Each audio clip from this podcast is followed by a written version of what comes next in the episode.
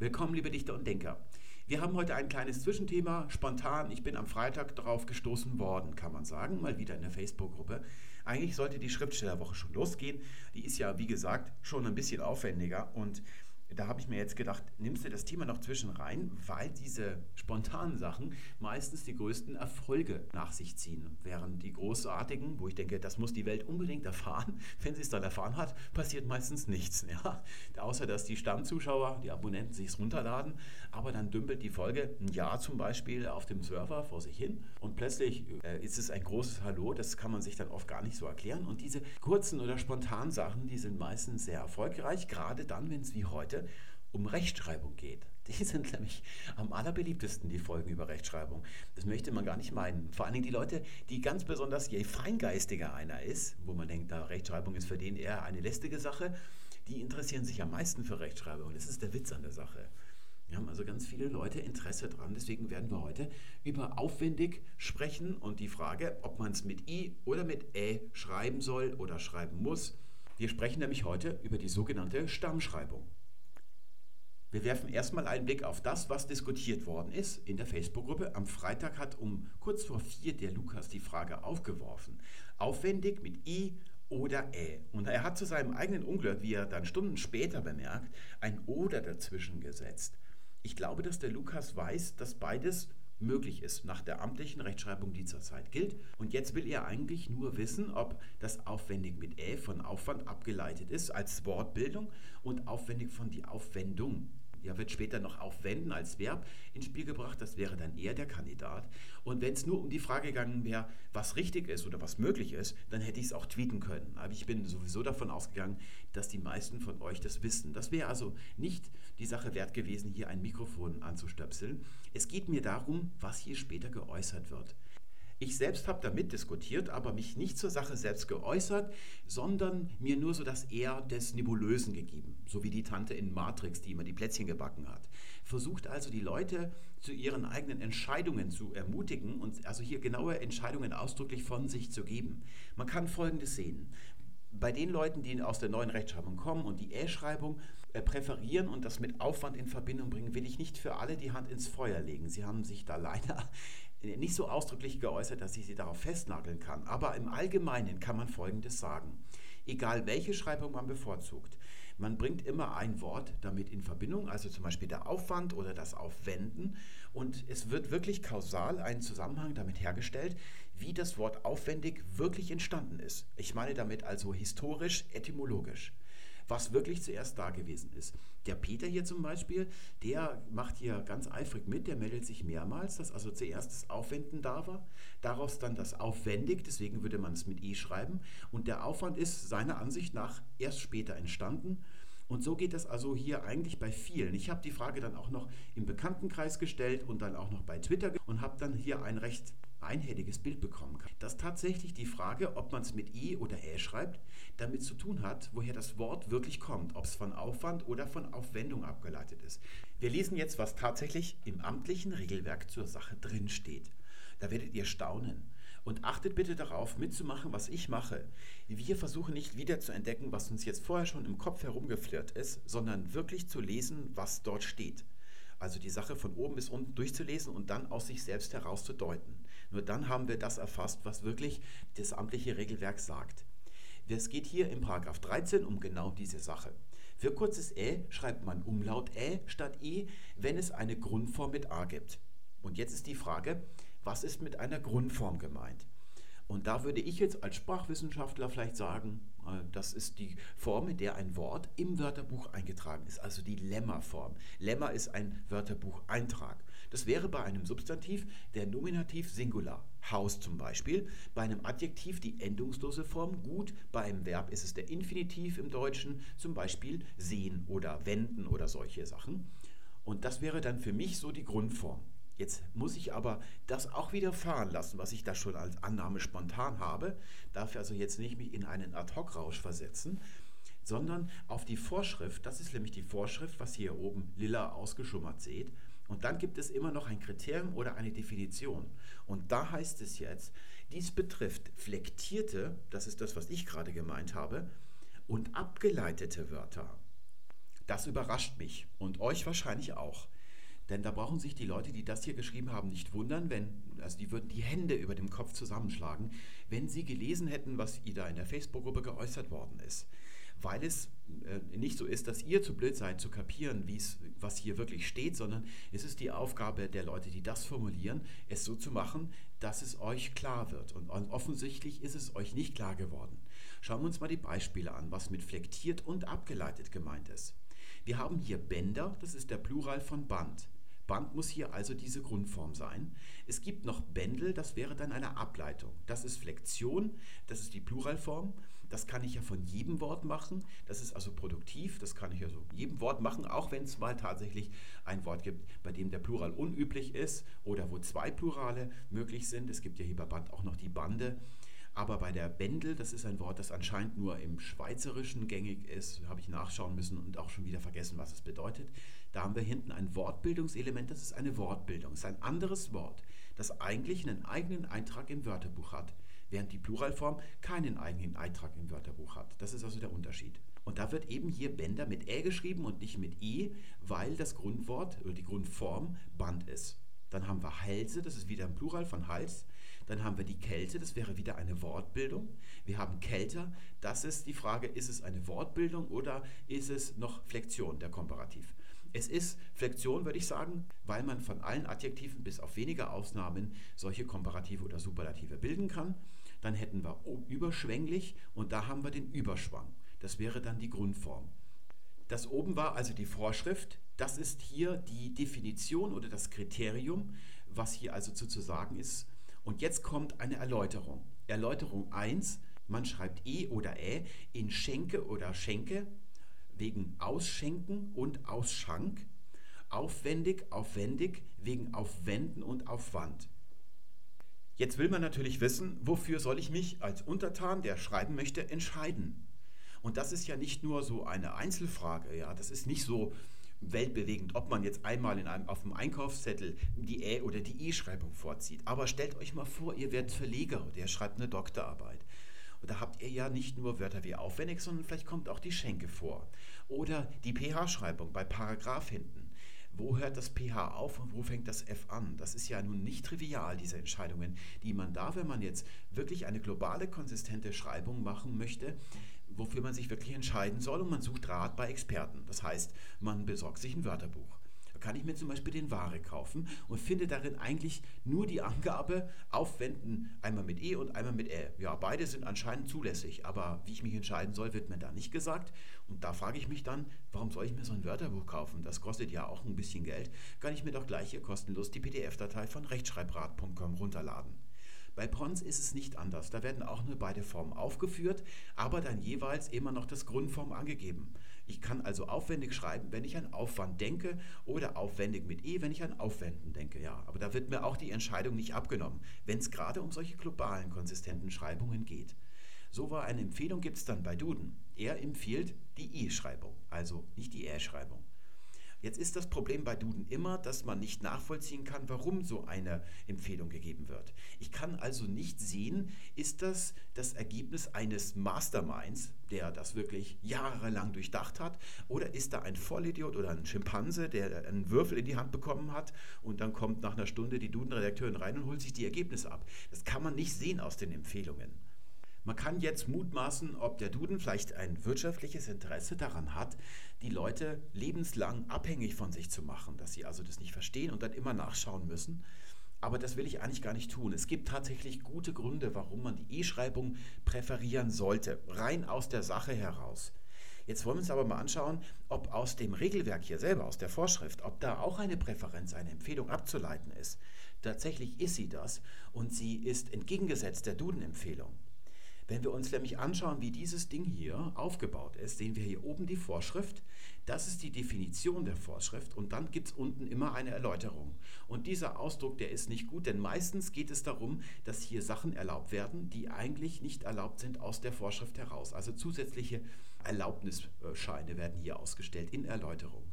Und was man nicht machen darf und was ganz viele Leute machen, so Lektoren bei Verlagen habe ich schon häufig gesehen, ist, dass Sie die Erläuterung über die Regel stellen, also zum Generalfall machen, also das Austauschen sozusagen. Das habe ich auch schon mal ganz ausführlich erklärt in der Folge über die Kommasetzung, dass man das nicht machen darf.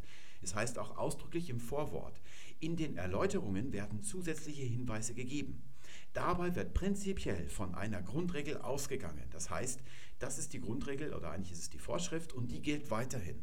Das heißt, ich kann hier einen Ausnahmefall nicht zur Regel erheben hier und generalisieren und dann das, was eigentlich aus der Regel die Normalform ist, zu einer Ausnahme wiederum machen und, und dann eine ganz selbstherrliche Parallelrechtschreibung kreieren, die ich dann als neue Rechtschreibung oder als Reformschreibung oder amtliche Rechtschreibung ausgebe. Das ist nicht erlaubt wenn ihr wirklich zum Ziel habt, konform der amtlichen Rechtschreibung zu schreiben. Es gibt Leute, die das wollen.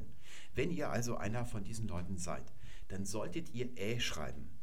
Denn eigentlich ist sowieso die Frage, warum die E-Schreibung hier zugelassen wird. Das dürfte sie eigentlich gar nicht. Hier oben steht eindeutig, dass man mitdenken muss.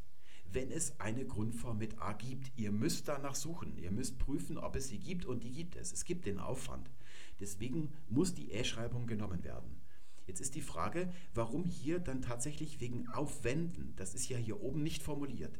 Es wird gesagt, wenn es sie gibt, eine A-Form. Es wird nicht gesagt, wenn es auch eine E-Form gibt, kann man auch E schreiben. Das wird nicht gesagt. Weswegen ich mich wundere, warum hier Aufwenden überhaupt ins Spiel gebracht wird. Es steht ja nicht da, wenn Ihnen auch eine Grundform mit E einfällt, können Sie auch E schreiben. Das steht eben nicht da. Und das Einzige als Erklärung, was mir einfällt, ist, dass hier tatsächlich Rücksicht genommen wird auf Leute, oder vielleicht denken die es selber, dass man nicht sagen kann, ob es jetzt vom Aufwand kommt oder von Aufwenden was allerdings völlig irrelevant ist, wenn man hier oben sich diese Vorschrift ansieht. Und das ist das, was euch staunen machen sollte. All die, die in der Facebook-Gruppe etwas dazu geschrieben haben, ihr seid alle davon ausgegangen, woher das Wort aufwendig tatsächlich kommt, wie es historisch wirklich abgeleitet ist. Das ist aber völlig irrelevant, wo es wirklich herkommt. Es geht nur um die Frage, ob es jetzt in der Gegenwartssprache ein Wort Aufwand mit A gibt. Das ist das Einzige, was ein Rechtschreiberegelwerk, wenn es auf eure Mithilfe, aufs Mitdenken, ja, wenn es davon ausgeht, das hat die alte Rechtschreibung ja nicht gemacht, das war so eine Art Rechtschreibetalmud, wo ausschließlich Einzelschreibungen zusammen auf eine Liste geführt worden sind und alles, was es sich an Prinzipien oder Regeln daraus ergibt, ist aus der Liste emergiert. Es gibt also keine Prinzipien, die vorher sich ja, ersonnen worden sind und dann hat man daraus die Einzelformen abgeleitet, wie das hier bei der amtlichen Rechtschreibung heutzutage ist. Da ist ein Unterschied. Das bedeutet also Folgendes. Sollte das Wort aufwendig, das werden wir nachher sehen, tatsächlich vom Aufwenden abgeleitet sein, dann müsst ihr es dennoch mit Ä schreiben, weil es den Aufwand gibt. Es spielt überhaupt keine Rolle, ob es von Aufwenden oder Aufwand abgeleitet ist. Es ist völlig unhistorisch. Das könnt ihr jetzt schon vorher eigentlich erkennen. Es ist doch gar nicht möglich für einen Deutschsprecher, das darf man doch nicht voraussetzen bei einem Regelwerk, dass er wirklich weiß, wo die Wörter herkommen. Werden wir jetzt gleich sehen, dass es sehr schwierig wird. Ich werde es euch nämlich beweisen, weil ihr dann zu Recht, all die, die mir geschrieben haben bei Twitter und bei Facebook, die sind alle davon ausgegangen, dass es mit der wirklichen Ableitung zu tun hätte und ihr werdet jetzt zu Recht Einspruch erheben. Deswegen werde ich an all den Wörtern hier beweisen, dass die jeweilige Grundform, die angegeben ist, nicht die Grundform ist, wo die tatsächliche historische Ableitung von stattgefunden hat. Unser erstes Beispiel ist der Stängel, den man früher mit E geschrieben hat und seit der Reform mit Ä. Da ist also die Ä-Schreibung dazugekommen und dann ist auch noch die E-Schreibung falsch. Die ist nicht zulässig in der amtlichen Rechtschreibung. Und jetzt ist die Frage, warum? Das könnt ihr beantworten, wenn ihr nach der Paragraph 13, nach der Vorschrift vorgeht. Es gibt eine Grundform mit A. Mit Grundform ist eigentlich immer die kürzeste Form gemeint, wobei bei Aufwand und Aufwenden diese beiden Formen gleich lang sind. Das muss man bedenken, auch wenn Aufwenden eine Silbe mehr hat. Das ist aber nur, weil der Infinitiv des Verbums hat eben eine Silbe mehr und der Nominativ der maskulinen Substantive hat eine Nullendung. Das darf man also nicht zählen. Es ist also die kürzeste Form gemeint. Gibt es da eine mit A und die gibt es. Es gibt nämlich die Stange. Es gibt aber keine kürzere Form mit E, deswegen ist die E-Schreibung unzulässig. Deswegen wird sie auch nicht aufgeführt in den Erläuterungen. Tatsächlich, und damit meine ich historisch, ist der Stängel aber nicht von der Stange abgeleitet, sondern von einem germanischen Verbum stenger. Da ist ein E drin und deswegen müsste, wenn es historisch zuginge bei dieser Grundform, eigentlich in den äh, Erläuterungen mindestens auch noch das hier zugelassen werden, die E-Form. Das ist aber tatsächlich nicht der Fall. Schauen wir uns mal an, wie das tatsächlich zustande gekommen ist. Wir haben die Stange und die Stange ist sehr alt. Althochdeutsch heißt sie dann Stanger. Da haben wir dann das A, das wird im Mittelhochdeutschen schon zu E und das ist ein germanisches, also es würde dann dort Stango heißen mit langem O und es gibt es auch, deswegen wissen wir, dass es germanisch sein muss im Isländischen, also nordgermanisch, Stönk. Da wird, weil hinten diese alte Endung U gewesen ist im Isländischen, wird hier dieses A zu einem Ö umgeladen. Das ist auch ein Umlaut. Stönk wird das also ausgesprochen. Und es gibt auch noch Stinkur. Das ist dann der Stich oder die Spitze. Das Maskulinum ist die direkte Nominalisierung der Handlung des Verbs. Das Femininum ist die weitere Ableitung. Es ist formal und semantisch weiter abgeleitet, deswegen ist es Femininum. Wir können vorausberechnen, wie diese Genera zustande kommen soll. Und jetzt habe ich gesagt, dass da ein Verbum dahinter steckt, das wir im Deutschen heute so nicht mehr kennen. Also wenn man England groß geworden ist, kennt man das noch. Ich rücke das gerade mal hier so ein bisschen hoch wieder. Und zwar möchte ich euch zeigen, von welchem Verbum die Stange und der Stängel abgeleitet ist. da staunt ihr, oder? Stinken, stank, gestunken. Das Wort bedeutet eigentlich stechen. Und die Bedeutung, dass es stinkt, also übel riecht, ist, dass es in der Nase sticht. Das ist eine Bedeutungsverengung, die nur im Westgermanischen stattgefunden hat. Das ist auch im Englischen so. Da lautet die Form so: stink, stank, stank. Es gibt aber noch ein anderes Verbum im Englischen und das ist sting, stang, stang. Zweimal U muss man aufpassen hier. Und das bedeutet tatsächlich stechen. Auch Sting hier, das wäre der Stachel einer Biene zum Beispiel, als Substantiv. Das kann man also hier, das wäre also gleich Sting im Englischen. Und tatsächlich hat es auch dieses Verbum mit der G-Ausbildung hier und da haben wir das K, das hat also etwas damit zu tun, wie diese Laute hier hinten, ja, da hat man eine Differenzierung aufgebaut, gibt es tatsächlich auch im Deutschen lange Zeit, also bis ins Frühneuhochdeutsche hinein, ein Stingen, Stang, Gestungen. Das wird nicht so häufig, aber es wird tatsächlich verwendet. Ne? Und da sehen wir auch im Isländischen hatten wir also Stönk, da gibt es auch Stinka als Verbum, das heißt stecken und es gibt noch Stöckwa, bedeutet auch so was ähnliches. Das ist dann hier eine andere Lautentwicklung weiter. Das gibt also als Verbum in den anderen Sprachen, auch im Gotischen gibt es das, Stingern, und von diesem Verbum ist der Stängel abgeleitet und zwar in westgermanischer Zeit, also in jener Zeit, wo Niederländisch, Englisch und Deutsch sich noch nicht in die Einzelsprachen aufgeteilt haben.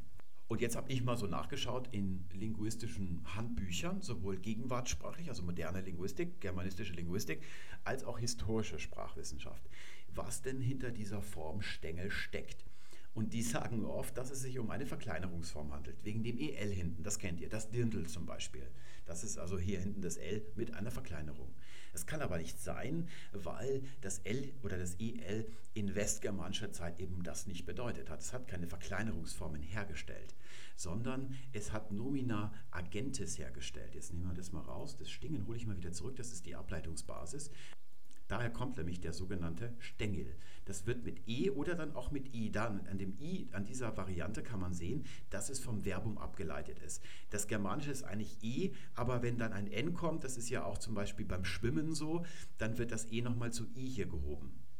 Und ich bin da immer wahnsinnig erstaunt. Die schreiben dann immer Verkleinerungsform dazu, dass sie das nicht mal nachprüfen, weil es ja augenfällig ist, dass der Stängel keine Verkleinerung von irgendetwas ist, sowie auch der Stachel zum Beispiel nicht eine Verkleinerungsform ist. Tatsächlich, ich gebe hier mal ein Beispiel, der Büttel, da könnt ihr das sehen, das ist von Bieten abgeleitet. Das sind sehr oft Amtsbezeichnungen. Also derjenige, der etwas tut, es kann auch eine Sache sein, die etwas tut, wie der Stachel zum Beispiel. Das bedeutet dieses L-Suffix in westgermanischer Zeit. Es ist sehr produktiv, es gibt sehr viele solcher Ausdrücke. Das ist also der oder das, was Stingen macht, also sticht, das ist der Stachel. Der Stängel mit E ist ganz früh schon abgeleitet mit dem IL hier hinten. Und dieses I verursacht dann später, es ist von A abgeleitet, den Umlaut zu E und dann kann man es auch noch von Stängern oder Stingern oder direkt hier das I übernehmen, dann hat man das I. Das ist also, wie der Stängel entstanden ist, aus dem Verbum stingen und nichts mit Stange zu tun. Dennoch wird das als Grundform angegeben, weil diese Grundform im Rechtschreibesystem nichts mit der Historik zu tun hat. Da könnt ihr jetzt schon sehen, dass es unmöglich ist für einen Laien, hier herauszufinden, wo der Stängel eigentlich wirklich herkommt. Unser nächstes Beispiel ist die Schenke. Da haben wir gesehen, beide Schreibungen sind zulässig und zwar werden als Grundformen angegeben links der Ausschank und rechts das Ausschenken. Und da sehen wir schon ein kleines Problem. Die Grundform ist länger als die Ableitung. Das ist also schon dogmatisch prekär, aber vor allem pädagogisch. Wie soll ich darauf kommen, dass ich Schenke mit Ä schreiben kann, wenn ich an Ausschank denke? Das ist eben das große Problem hier eigentlich. Der Duden empfiehlt die I-Schreibung, wahrscheinlich deshalb, aber auch, weil eigentlich die I-Schreibung das Richtige wäre für alle Wörter, die damit zusammenhängen. Es sind einige, das werden wir dann gleich sehen. Schauen wir uns mal an, wo das Ganze herkommt. Ursprünglich hat es ein Adjektiv im Germanischen gegeben. Skank lautet also die endungslose Form oder Skankastan und das bedeutet schräg oder schief. Das gibt es heute noch im Isländischen zum Beispiel. Da haben wir Skakitorten in Pisa, das ist der schiefe Turm von Pisa, also normales Adjektiv. Das ist bei uns nicht erhalten, aber es ist das Verbum, das davon abgeleitet worden ist, erhalten. Ich möchte jetzt ein Verbum bilden, das bedeutet schräg machen, also etwas schräg halten. Und das macht man, indem man das Suffix ia, kausativer, faktitiver nennt man das. Es ist aber dasselbe in Wirklichkeit. Es gibt nur ein Suffix, anhängt. Das heißt dann schräg machen und wenn dieses Suffix angehängt wird, wird es ein schwaches Verbum. Im Mittelhochdeutschen für die Medivistikstudenten erste Klasse ist das. So, und da sehen wir jetzt folgendes. Wir haben ein Verbum schenken, das kommt, wird also daraus.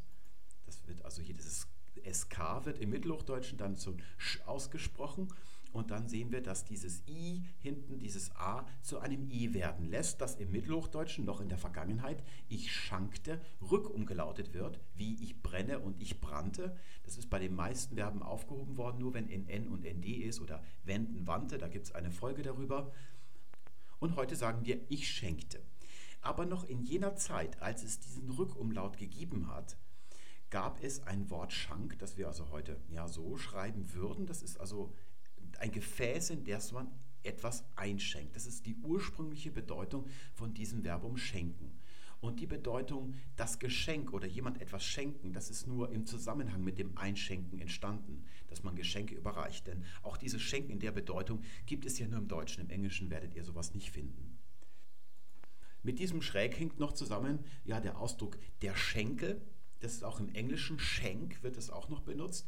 Und der Schinken natürlich, der hängt auch damit zusammen. Also der Schenkel, dass es irgendwie schräg ist. Es gibt auch den Schenkel in der Mathematik bei Winkeln. Das ist dann später nochmal in der Neuzeit irgendwie auch so einer lateinischen Formulierung dann nochmal irgendwie eingedeutscht worden. Das ist ganz gut gelungen, wie ich finde.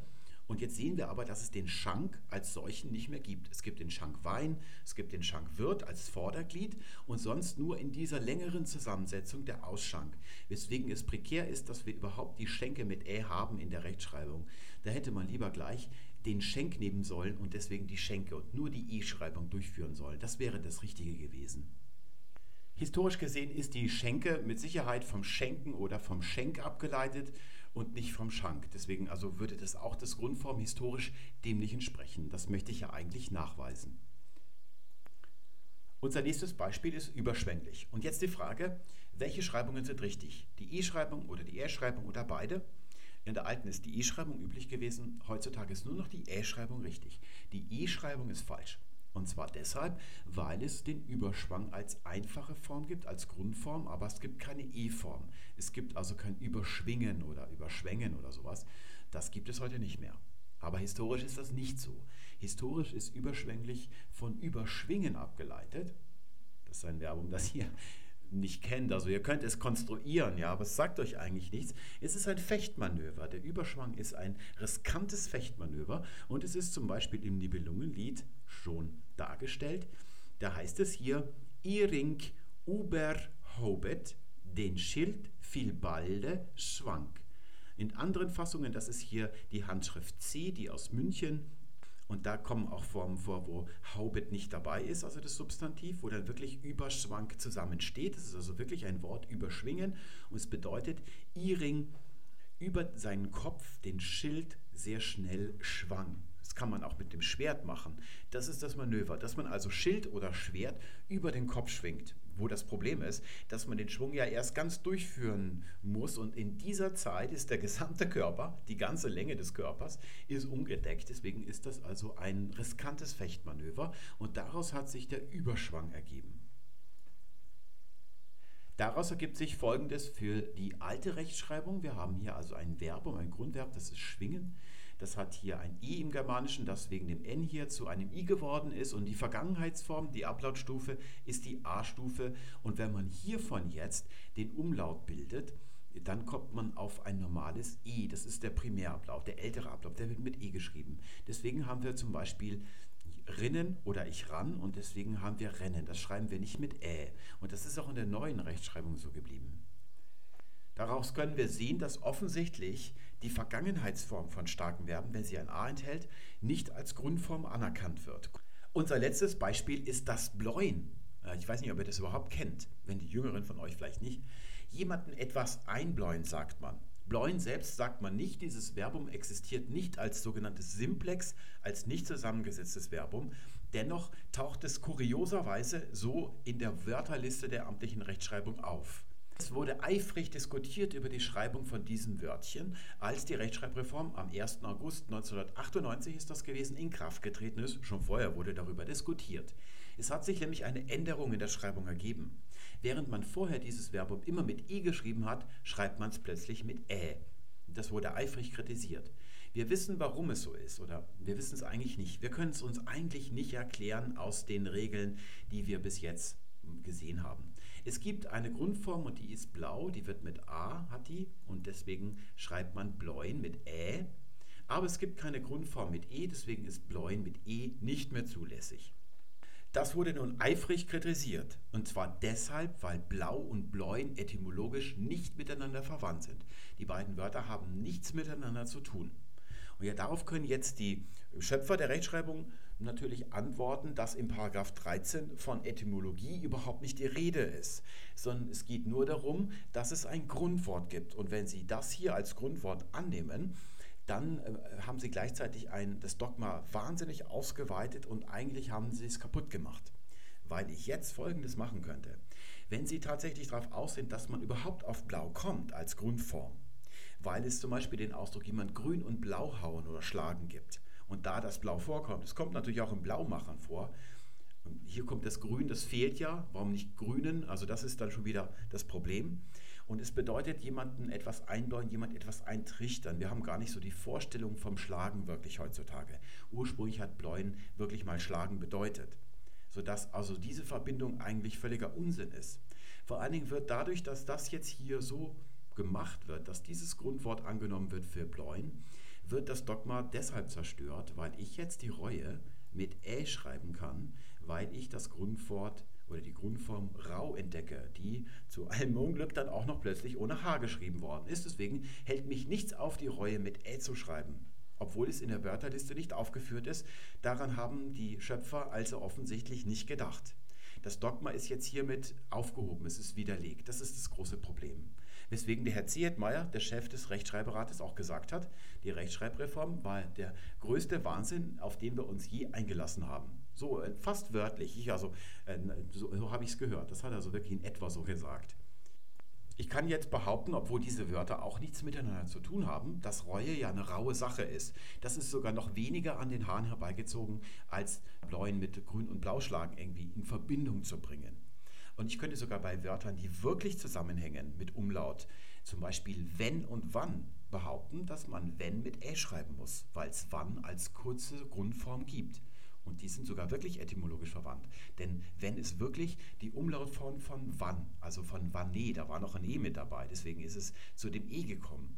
Auch wenn diese beiden Wörter eigene Einträge im Wörterbuch haben, das ist für mich jetzt völlig irrelevant geworden, denn Blau und Bläuen haben auch nichts miteinander zu tun. Die haben auch nicht die gleiche Bedeutung. Diese Grenze ist also aufgehoben, das Dogma ist zerstört. Das ist das Problem. Schauen wir uns mal kurz an, wo das Bläuen herkommt.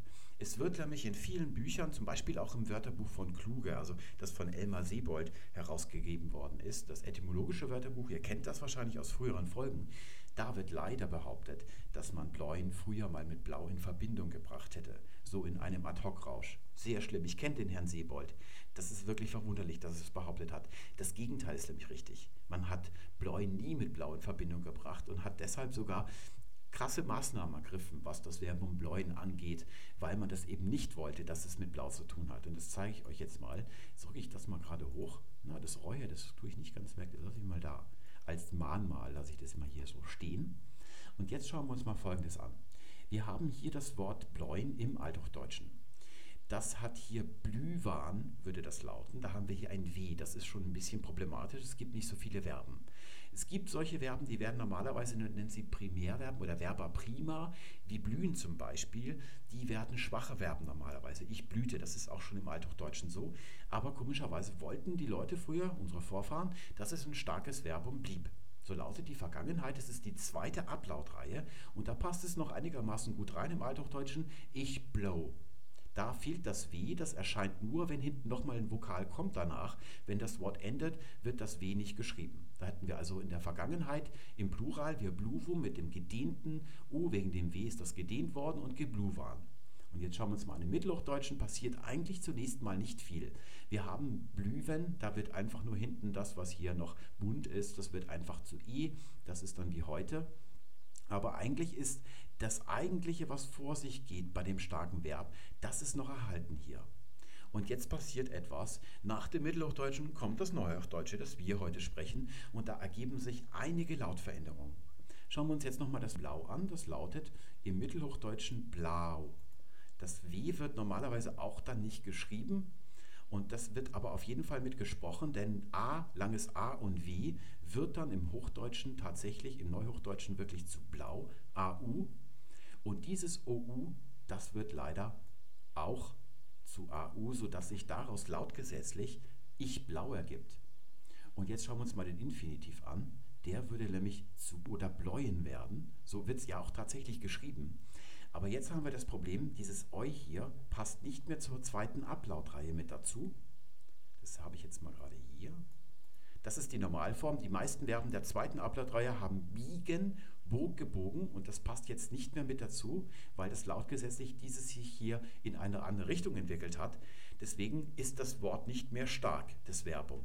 Wir wissen ja über die Folge über das angebliche Aussterben der starken Verben, dass niemals die starke Beugung eines Verbums aufgegeben wird, wenn es nicht zwingende Gründe gibt. Und der erste zwingende Grund ist, dass diese Form nicht mehr hier reinpasst. Die müsste dann eigentlich in die siebte Ablautreihe zu laufen, lief, gelaufen. Aber da würde man hier wesentliche Umbaumaßnahmen vornehmen. Das haben sie nicht gemacht. Und die zweite ist, der zweite zwingende Grund, dass die Vergangenheit ich blau lauten würde, laut gesetzlich. Weil blöderweise dieses OU und das AW, das wird beides zu AU im Neuhochdeutschen. Deswegen hat man das in die Schwache übernommen. Also wir sagen heute bläuen, ich bläute, gebläut. Zu allen Übel würden auch noch diese Formen, wir hätten dann wir blauen und geblauen wäre das Partizip. Das hat man also aufgegeben. Es ist also umgekehrt, wie der Herr Sebold behauptet.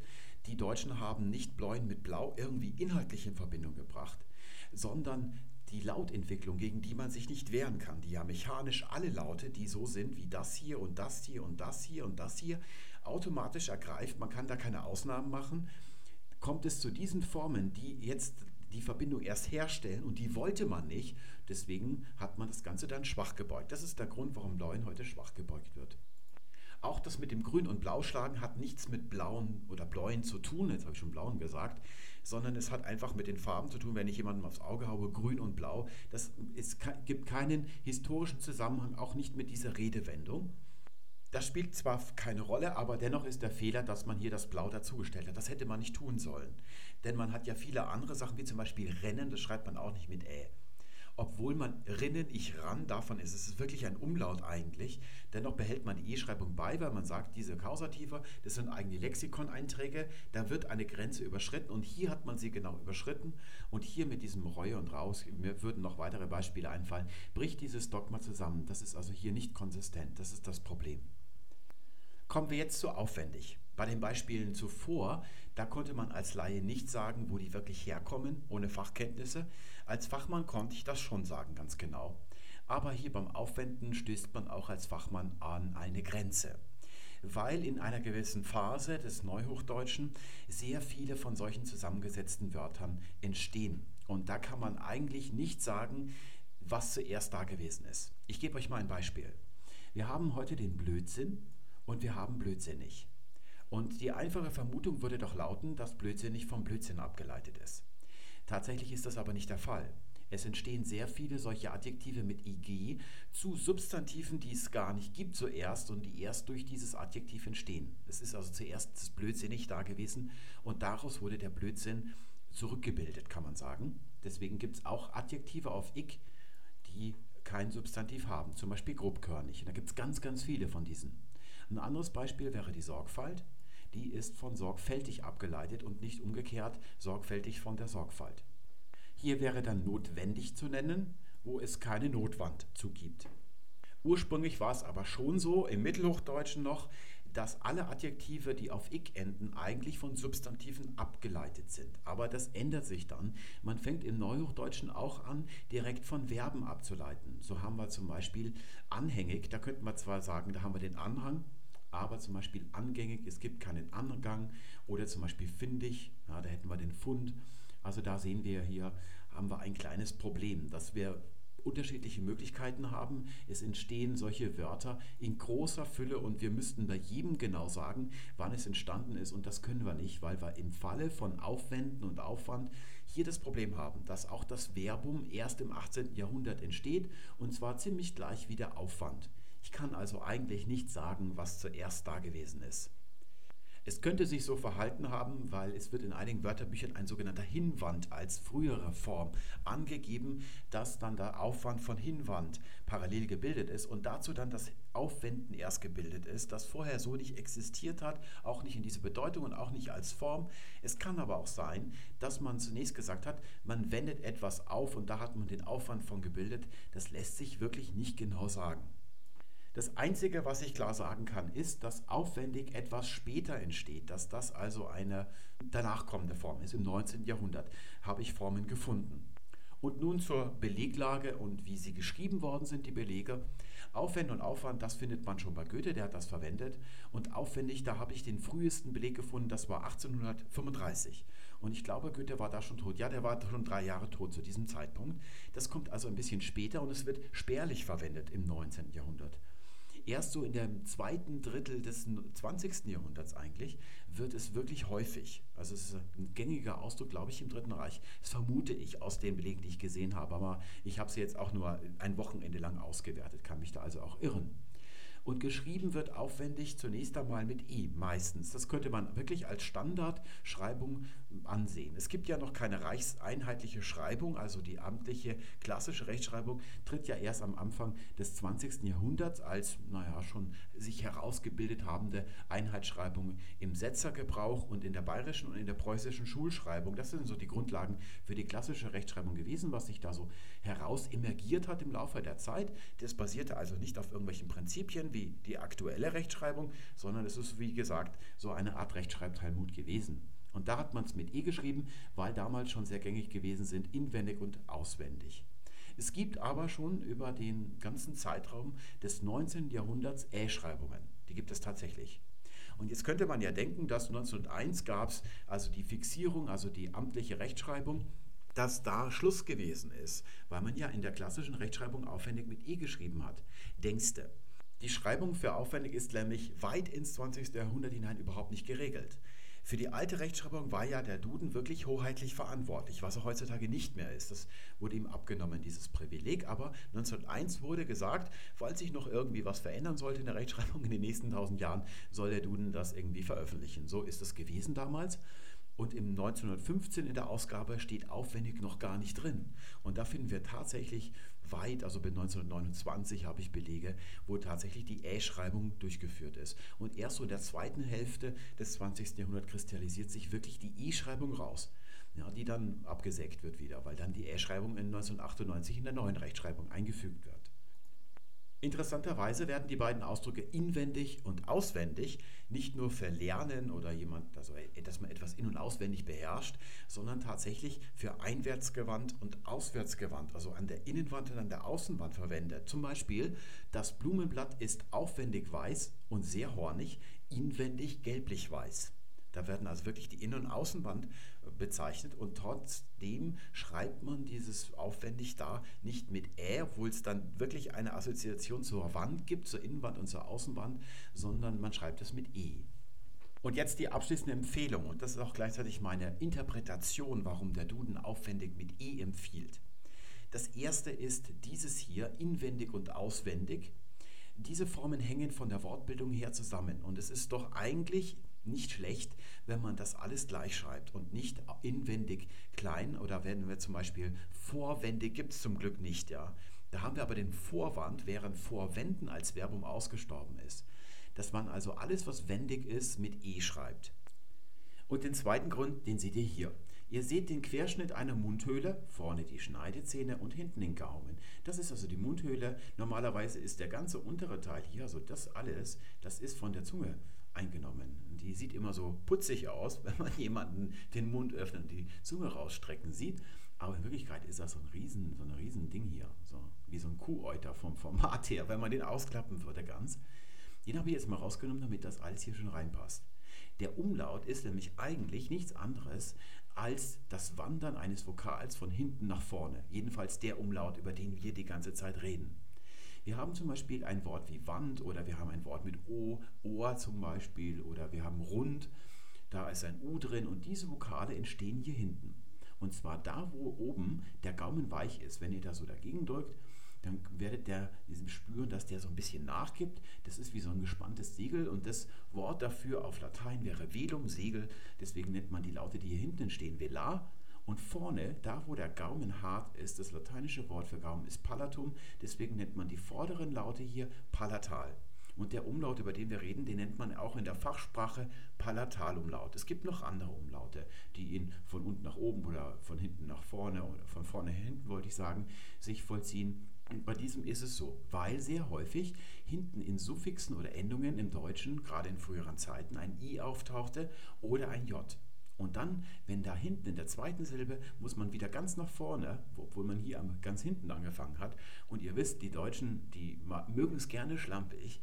Dann wandert dieses A so ein bisschen nach vorne. Und das ist dann, wenn so ein A nach vorne wandert, wird ein E daraus. Es verändert seine Qualität. So ist also der Umlaut eigentlich entstanden. Und heute ist es eigentlich ein Grammatik- und Wortbildungselement, ein Feature der Grammatik und der Wortbildung, das mit dem Ablaut verschmolzen ist. Wir haben ein ganz tolles Klangschema im Deutschen.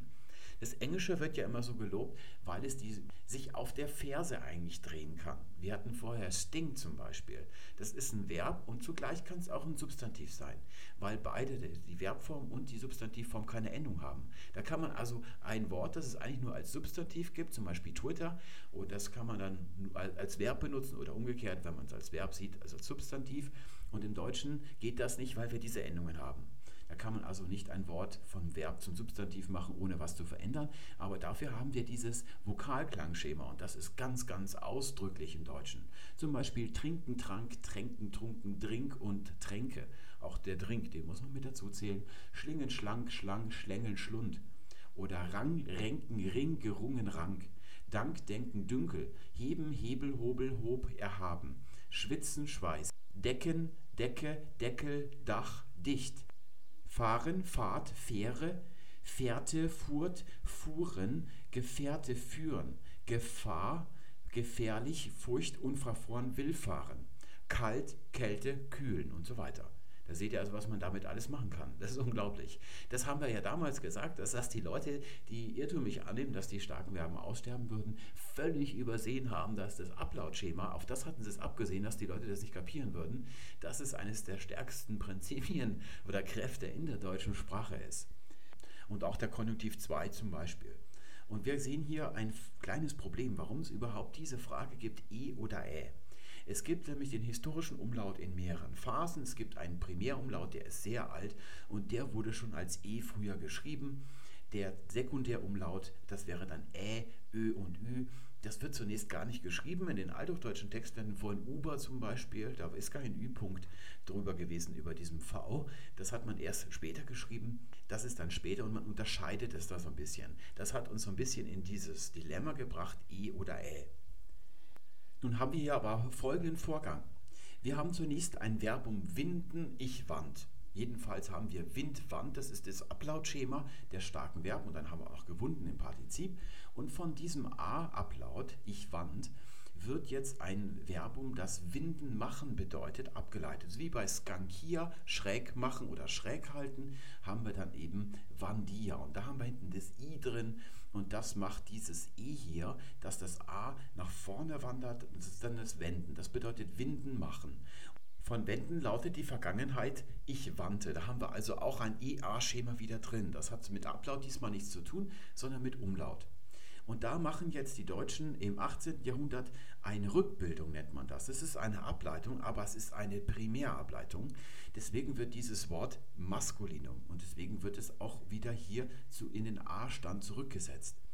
Denn Aufwand ist direkt Aufwenden. Was, alles, was man aufwendet, das ist also keine nochmal Abstraktum, also die Fähigkeit aufzuwenden, ein Gerät, mit dem man etwas aufwendet oder sowas, sondern es ist direkt, deswegen wird es Maskulinum. Das ist kein Zufall. Das kann man vorhersagen, dass es Maskulinum wird. Und wir haben diese Rückbildung. Da brauchen wir auch keine Endung hier. Und wenn ich davon jetzt ein Adjektiv mit ik bilde, da sehen wir hier hinten ist ein i drin und die meisten Ableitungen mit ik haben den Umlaut. Traditionell ist es so gewesen. Es gibt ein paar, bei denen hat man das unterlassen, aber eigentlich ist das so, dass es immer umgelautet wird. Das heißt, von a läuft, obwohl das ist ja dasselbe hier und es wird auch gleich geschrieben, aber jetzt läuft es wieder nach vorne. Aber jetzt wird es plötzlich anders geschrieben. Da wäre es doch wirklich wünschenswert, wenn das hier dasselbe ist, dass man es auch wie dasselbe schreibt, also dann auch wieder E. Also ein unabhängiger Grund, auch braucht man gar nicht das aufwendig von Aufwenden herleiten oder das als Grundform sich ansehen. Man braucht einfach nur hier von kommen und sehen, es gibt schon ein Verbum aufwenden, das mit E geschrieben wird, sodass ich dann dieses hier, wenn es wieder von A kommt, nicht als Ä schreibe, sondern als E, damit das hier gleich geschrieben ist. So ähnlich ist das auch schon realisiert, wenn wir zum Beispiel mal ein schwaches Verbum rennen nehmen. Rennen ist das Kausativum zum Rinnen. Rinnen, ran. Davon wird Rennen gebildet und die Vergangenheit ist wieder mit dem sogenannten Rückumlaut, so nennt man das. Dann habe ich ich rannte, da habe ich wieder das A. Und von der Präteritalform, von der Vergangenheit, wird ja der Konjunktiv 2 gebildet, die Form. Als ob ich rente, lautet sie, und der wird mit E geschrieben. Darf man nicht mit Ä schreiben obwohl genau das bei den starken Verben so ist. Wenn ich zum Beispiel sage, dringen, habe ich hier ich drang, aber ich drängte mit ä geschrieben.